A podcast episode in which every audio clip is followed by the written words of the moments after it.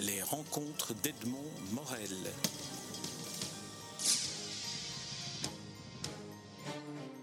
Jean-Paul Egg, je suis très heureux de vous rencontrer à l'occasion de la publication de votre premier roman, Georges et les dragons. C'est un roman publié aux éditions Luce Alors, ceux qui, vous connaissent comme animateur de radio, comme intervieweur, comme, comme journaliste euh, d'investigation intellectuelle, je dirais, euh, ont pu être surpris à voir que vous publiez un roman, mais en le lisant, on se rend compte qu'il y a une très grande jubilation que vous avez dû ressentir à l'écrire. Oui, alors euh, en effet, bon, d'abord c'est un plaisir, hein, donc euh, et ça doit le rester. Donc euh, c'est vrai que j'ai eu beaucoup de plaisir et en fait cette histoire, un beau jour, je me suis rendu compte qu'elle était en moi, presque telle quelle. Et donc ce qui importait, c'était de l'écrire, de la faire sortir, de la mettre en mots. Alors ça, c'est un travail qui s'accomplit avec bonheur, parfois avec difficulté, mais j'ai pas dû trop trop chercher. L'histoire s'est imposée à moi. Alors l'histoire, justement, parlons-en, c'est l'histoire avec un petit H et avec un grand H, ou une grande H, comme disait Georges Georges Perec. Euh, l'histoire se situe en 1927, mais évoque les événements qui ont marqué la ville de Mons lors de la première bataille de la Première Guerre mondiale en 1914. Oui, donc Mons a toujours été une ville euh, de bataille, c'est une ville frontière, donc euh, toutes les armées sont passées par là, euh, Louis XIV, Napoléon, les Anglais, les, les, les Allemands, pendant la Seconde Guerre mondiale également. Mais donc en 1914, en août 1914, il y a eu une très très grosse bataille entre les Britanniques et les Allemands. et cette bataille s'est déroulée vraiment euh, pratiquement dans la ville ou en tout cas dans les alentours immédiats. Et donc il y a, euh, c'est bien connu par ailleurs, mais il y a quand même une énigme puisque au soir du 23 août 1914, les Allemands étaient sur le point d'enfoncer les, Britanniques qui auraient été euh, en très très mauvaise posture. Peut-être que le cours de la guerre en aurait été changé. Et curieusement, alors qu'il leur restait un dernier effort à fournir, ils ne l'ont pas fait. Ce qui a permis aux Britanniques, ça c'est une vérité historique, hein, ce qui a permis aux Britanniques de se replier, de se reformer, et le lendemain, la bataille a continué, mais les Britanniques n'ont pas été défaits. Et euh, très vite a circulé une histoire un petit peu fantastique, selon laquelle, au plus fort de la bataille, au moment le plus critique, quelque chose d'un peu inexpliqué se serait passé, et euh, les vétérans, les soldats britanniques euh, qui étaient présents, auraient vu une forme qu'ils ont appelé Saint Georges, ce serait Saint Georges, patron de l'Angleterre par ailleurs, qui serait intervenu personnellement dans la bataille pour contenir les Allemands suffisamment longtemps pour que les Britanniques puissent se retirer. Et ça, c'est une légende, il y a des écrits, mais enfin, voilà. Mais il y a quand même une énigme historique, c'est qu'effectivement, il y a eu un trou dans cette bataille, on ne sait pas ce qui s'est passé. Et donc, tout le travail, entre guillemets, du romancier consiste à s'emparer de ce, de ce trou, cet inconnu, et d'imaginer une histoire tout autour de ça, mais avec un certain nombre d'éléments historiques bien concrets, bien solides. Alors, vous l'avez dit, il y a un événement qui est vraiment historique, et puis il y a cet événement euh, légendaire, cette espèce d'hallucination euh, collective, pourrait-on dire. Il faut dire que Saint Georges est euh, le saint patron de l'Angleterre, mais il est également le saint patron de la ville de Mons, dans laquelle chaque année il terrasse un dragon dans cette cérémonie du doudou. Alors, dites-nous quelques mots sur cette cérémonie-là et comment vous la rattachez au déclenchement de la Première Guerre mondiale. Alors, en fait, effectivement, depuis le XIVe siècle, donc c'est vraiment très ancien, donc le Moyen Âge, on fait euh, chaque année à Mons effectivement un jeu ritualisé, un combat ritualisé entre euh, un homme monté à cheval qu'on baptise Saint-Georges, euh, voilà, et un dragon en carton-pâte qui est porté, voilà. Mais c'est pas quelque chose qui est unique à Mons, hein. ça se fait dans pas mal de villes en Europe encore aujourd'hui, dans le sud de la France, à Tarascon, au Portugal, à Monchao, en Allemagne également, il y a une ville où on fait ça de manière tout à fait comparable. Donc c'est quelque chose, c'est une tradition européenne euh, assez ancienne et qui a perduré notamment à Mons, où c'est devenu un phénomène quand même assez extraordinaire, parce qu'il y a vraiment des milliers et des milliers de gens qui viennent euh, assister à cela, et euh, c'est très codifié, très ritualisé. Et donc effectivement, il y a une conjonction entre l'intervention, soi-disant, d'un Saint-Georges qui aurait sauvé les Britanniques en 1914, et le fait que Saint-Georges est le patron de la ville de Mons. Mais ce qui est c'est que les soldats britanniques qui étaient là pour se battre en 1914 ignorait complètement la tradition et le, folklore de la ville de Mons. Donc il y a quand même quelque chose d'assez étonnant qui s'est passé là. Et donc je m'insinue dans, dans cette histoire-là avec mes personnages et ma fiction vous vous insinuez aussi dans un autre aspect de, de, cette, de ce rituel de Saint-Georges et du dragon à Mons, qui est le, le carrosse d'or, le quart d'or, qui est censé gravir la rampe qui mène à Sainte-Faudru, euh, la collégiale euh, de Mons. Et euh, la légende dit que si il ne parvient, le quart d'or ne parvient pas à monter d'une traite, un malheur s'abattra sur, sur la ville. Et en l'occurrence, en 2014, en 1914, pardon, le, le quart d'heure n'a pas escaladé d'une traite. Alors ça, c'est la légende. On est vraiment dans le, dans le fantasme. Donc il faut imaginer que Mons est une colline, d'où son nom d'ailleurs. Euh, et donc au sommet, il y a une très très grosse église gothique. Mais pour y accéder, il y a effectivement un plan incliné, euh, en gros pavé, euh, très mauvais. et que cette espèce de carrosse tirée par six chevaux de trait doit monter cette rampe donc d'une traite Sinon, comme le dit la légende montoise, il va euh, y avoir un malheur sur la ville. Et donc, on imagine qu'effectivement, en 1914, il y a eu un léger problème. Euh, et le Cardon n'est pas vraiment monté exactement d'une traite. Et comme par hasard, évidemment, trois mois plus tard, c'était la guerre. Et ça, c'est vraiment quelque chose qu'aujourd'hui à Mons, on se répète alors que ça n'a aucun fondement réel, mais on aime bien se répéter ça. Et donc effectivement, c'est un des moteurs du roman, c'est de s'emparer encore une fois de, ça et d'en faire un moment clé et l'un des moments cruciaux euh, de l'histoire qui est racontée.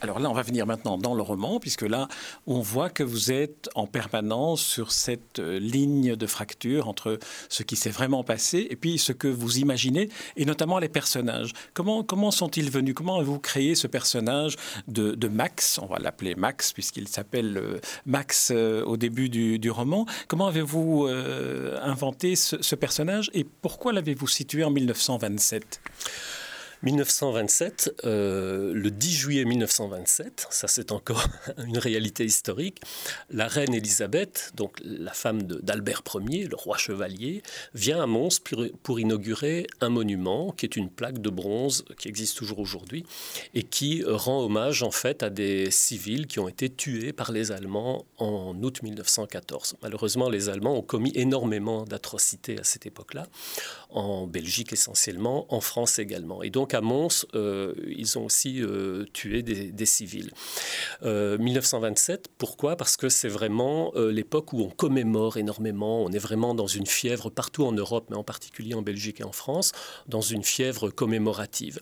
Et donc, en fait, cette plaque a été inaugurée le 10 juillet 1927, qui est la date d'ancrage de l'histoire. Et c'est au départ de cela que j'imagine qu'un personnage qui est un journaliste néerlandais arrive à Mons pour enquêter. Alors, un journaliste, c'est pratique. Hein. Il y en a des tas dans la littérature parce que ça lui permet de se déplacer bon, et d'avoir un prétexte pour interroger des gens. Euh, et on voit qu'il est euh, qu'il cherche quelque chose. Et puis très vite, on apprend qu'il cherche en fait un de ses cousins. En tout cas, c'est ce qu'il dit. Euh, et il se met à chercher. Et par le biais de cette enquête, alors ça c'est un procédé très classique quand même, euh, on dévide une pelote, hein, on tire sur le bout euh, de laine, et puis effectivement tout vient et tout se construit finalement assez naturellement. Disons-le, c'est un procédé, c'est vrai, c'est un procédé classique, comme vous dites, mais il fonctionne particulièrement bien, et donc on devra prendre garde, vous et moi, à ne pas dévoiler euh, le, le, bout de cette, euh, de ce, du déroulement de, de, ce film. Ceci dit, on peut quand même évoquer euh, la manière dont vous réussissez à rendre vie à la ville de Mons à cette époque-là. Vous êtes montois, mais on sent que vous y avez mis beaucoup de cœur à reconstituer ce qu'était le quotidien à Mons, ce qu'était la vie à Mons à l'époque. Est-ce que c'est cela une des facultés aussi du romancier, c'est d'être finalement dans le plus proche, dans la proximité extrême des protagonistes de l'histoire? Je crois que c'est un état d'esprit. Hein. Donc, euh, me promenant dans une ville euh, comme Mons, mais qui est une ville ancienne, qui a miraculeusement peu changé. Donc, euh, ce qu'on voit aujourd'hui, à part deux ou trois choses, quelques bâtiments détruits pendant la Seconde Guerre mondiale, mais sinon, la ville est très comparable à ce qu'elle était au Moyen Âge et donc aussi en 1927. Donc, on ne doit pas faire un énorme travail d'imagination pour essayer de se représenter ce que pouvait être la vie quotidienne il y a X années. Donc ça, c'est relativement simple.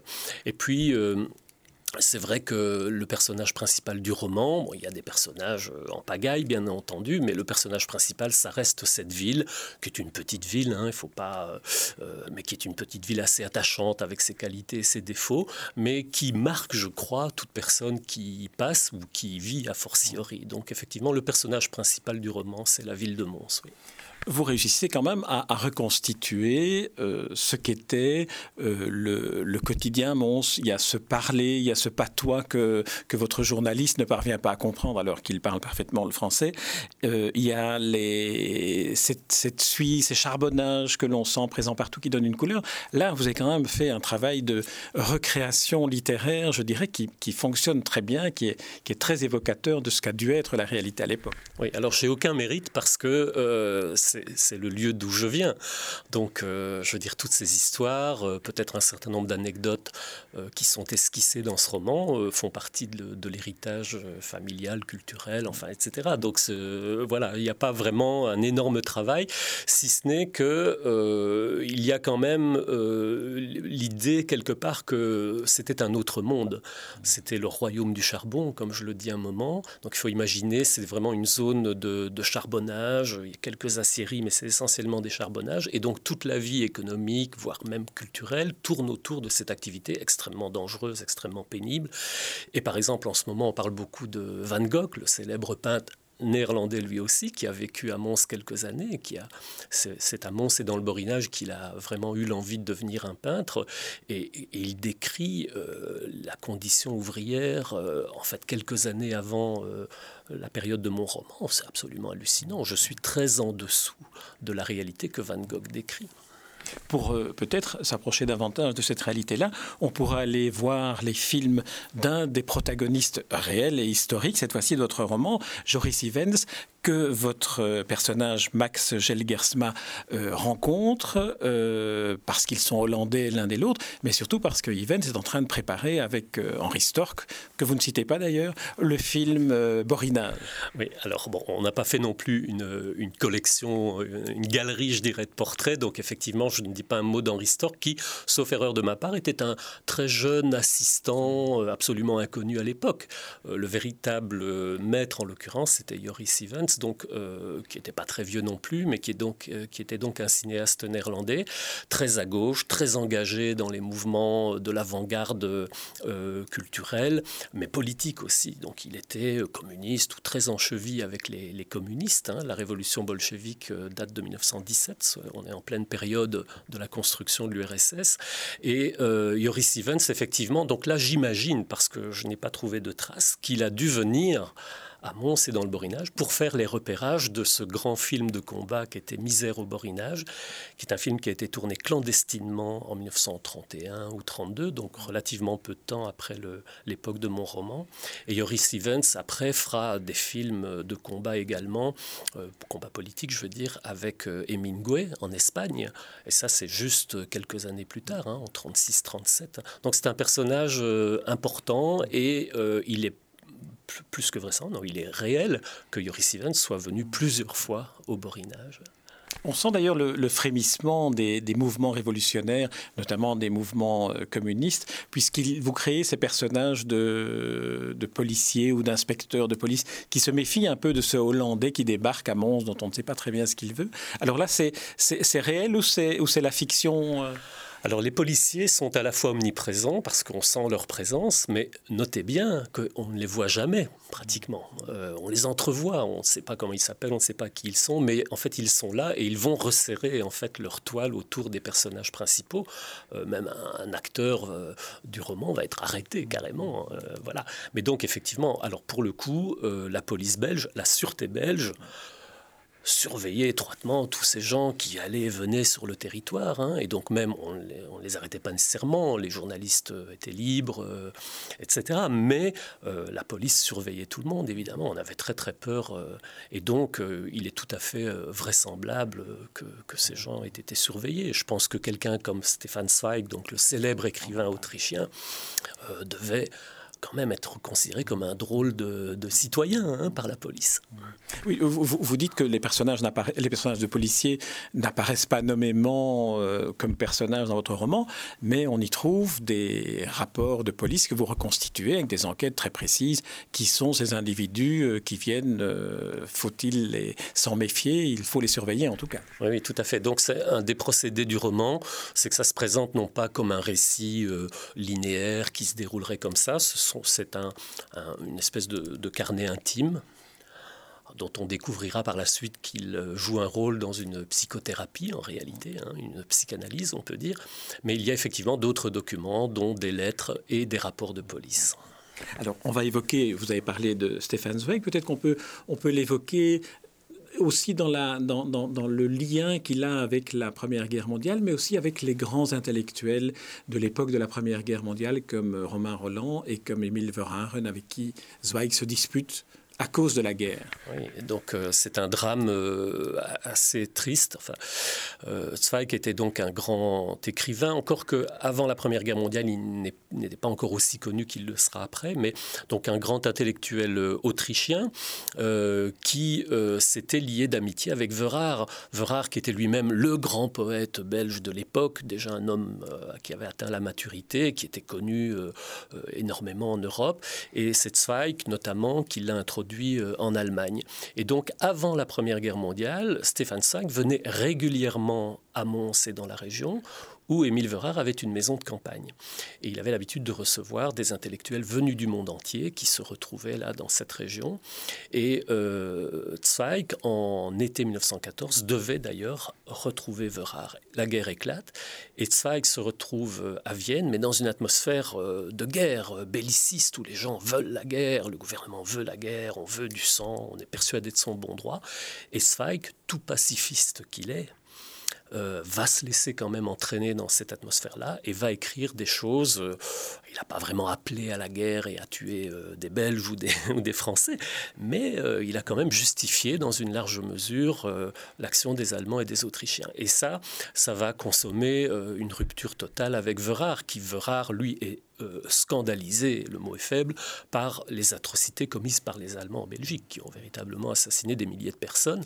Et Verard va se faire, va partir en France, en Angleterre, et va se faire le défenseur de la, de, de, la Belgique euh, et, va devenir très anti-allemand. Et donc, ces gens qui étaient euh, cosmopolites, qui étaient des pacifistes, euh, qui étaient de grands intellectuels, qui avaient une foi immense dans, la, dans le pouvoir de la culture pour un monde meilleur, vont se retrouver divisés, séparés par la guerre. Et ils ne se raccommoderont jamais, en réalité, puisque Verhaer va mourir accidentellement en 1916. Et donc ça, j'en suis persuadé, euh, tous les biographes de Zweig le disent, c'est un drame pour Zweig, euh, et il s'en remettra vraiment jamais, enfin, ça va rester une, plaie ouverte. Et donc, dans l'histoire, et là je crois qu'on est très proche de la réalité aussi, Zweig revient en Belgique en 1927 euh, et se déplace, puisqu'il a laissé quand même pas mal d'informations, se déplace de Bruxelles à Paris à cette époque-là.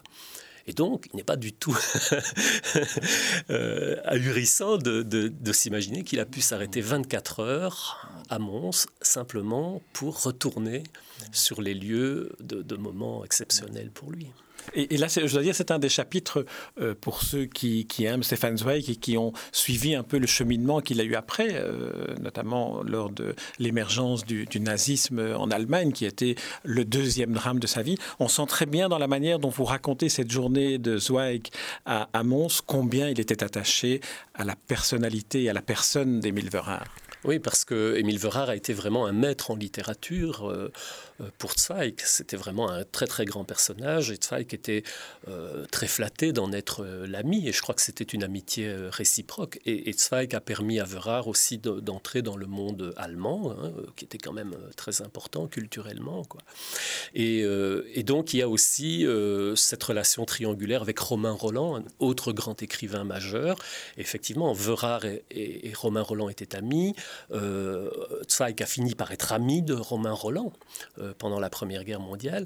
Et donc, euh, c'est même, je dirais même dramatique pour nous, parce qu'il y avait tellement d'espoir chez ces, hommes de lettres. tellement de foi dans l'avenir. Et tout ça a été détruit par la Première Guerre mondiale. Donc c'est pas seulement un drame personnel pour ces gens, c'est vraiment une catastrophe humaine terrible. Vous évoquez d'autres personnalités aussi euh, historiques, réelles, euh, comme ce romancier anglais Arthur Machen ou Machen, je ne sais pas comment il faut prononcer, qui finalement lui a lancé euh, l'épisode de l'ange qui apparaît, enfin toute mhm. cette toute cette fantasmagorie autour du, miracle de, qui s'est produit lors de la lors de la bataille de Mons. Il y a un autre, un autre aspect dans votre roman auquel j'étais très sensible, qui est l'omniprésence d'une très belle manière que vous avez de parler des chevaux. Ah, oui, alors, effectivement, d'ailleurs, sur la couverture, il y a évidemment un cheval. Hein. Donc, c'est clair que euh, là, il y, a, il y, a, une idée qui rejoint de toute façon la figure de Saint-Georges. Saint-Georges n'est pas un, un, fantassin, n'est pas un soldat à pied, c'est un cavalier, c'est un chevalier. Il est à cheval et si vous regardez bien certaines représentations de la Renaissance, euh, euh, on le montre bien, on voit bien que c'est pas vraiment un simple cavalier, c'est un centaure, on peut dire. Donc le cheval est extrêmement important. C'est le cheval qui donne la force et la puissance à Saint-Georges. Donc au départ de, ça, euh, j'ai très vite pensé qu'il fallait qu'il y ait des chevaux. Et les chevaux, en fait, sont vraiment des véhicules presque au sens bouddhique du terme, hein. des véhicules non seulement des personnages, mais aussi de, de, l'histoire, de l'action. C'est vraiment eux qui font avancer euh, l'action, pas que, mais notamment eux. Et donc effectivement, à un moment donné, on va pas le raconter ici, mais à un moment donné, il se passe quelque chose de tout à fait particulier. Et vraiment, les chevaux jouent les premiers rôles. Ce sont eux véritablement qui, à un moment donné, euh, font basculer euh, la réalité. On ne va pas le raconter, mais je peux quand même dire que c'est une image éminemment cinématographique où on pense parfois à certaines images des films de Fellini dans la brume et dans le et donc c'est éminemment euh, euh, imagé et, évocateur euh, de, je pense, l'attachement que vous avez aussi aux, chevaux, à l'équitation. On sent que vous en parlez avec un avec une, passion que vous ne dissimulez pas. Alors Jean, Jean je propose qu'on termine ici cette interview. Si on en disait davantage, on dévoilerait euh, ce que le lecteur euh, devrait découvrir par la, par la lecture, euh, lecture à laquelle j'invite toutes affaires cessantes, celles et ceux qui, qui nous écoutent et qui découvriront Georges et les dragons, c'est le titre de votre premier roman, Jean Paulec, paru aux éditions Luce Wilquin, et gageons qu'il ne s'agit pas du dernier roman que vous allez publier. J'ai le sentiment que vous avez pris goût à cette écriture-là. Merci Jean Paulec.